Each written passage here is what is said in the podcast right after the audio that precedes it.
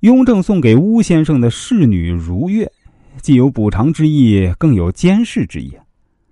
在雍正王朝电视剧中啊，神机妙算的巫先生真可谓是给大家留下了极其深刻的印象。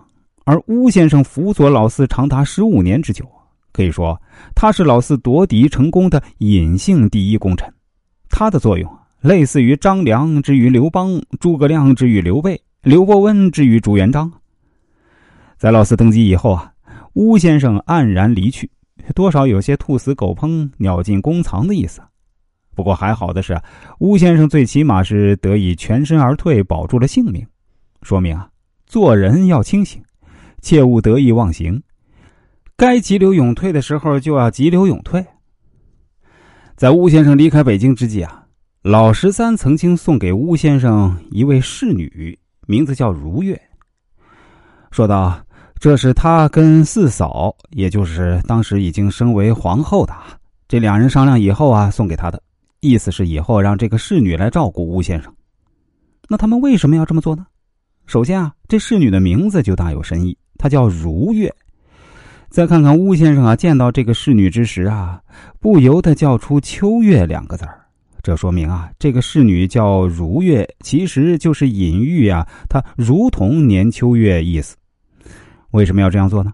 因为啊，老十三和皇后都知道啊。年秋月曾经与巫先生有过朦胧的爱情，而后来的巫先生呢，为了老四更好的控制年羹尧，却主动做媒让老四娶了年羹尧的妹妹年秋月。这巫先生的付出不可谓不大呀。另外啊，这需要跟大家说明一下，这个年秋月呀，很可能跟《甄嬛传》中的华妃啊，实际上是同一个人。在这儿呢，我真的要吐槽一点啊。这如月角色的饰演者方面呢，雍正王朝很明显犯了个低级错误啊！既然设定的他是像年秋月，那怎么不说很像？那也应该是有颜值吧？哎，结果不像，也不像，颜值也没颜值。可以想象，巫先生的饰演者李定宝老师在表演失神的叫出“秋月”这俩字的时候，得是多么违心啊！所以啊。老十三这样做，自然单纯的是想以这种方式来补偿巫先生，所以啊，还给这侍女取名叫如月。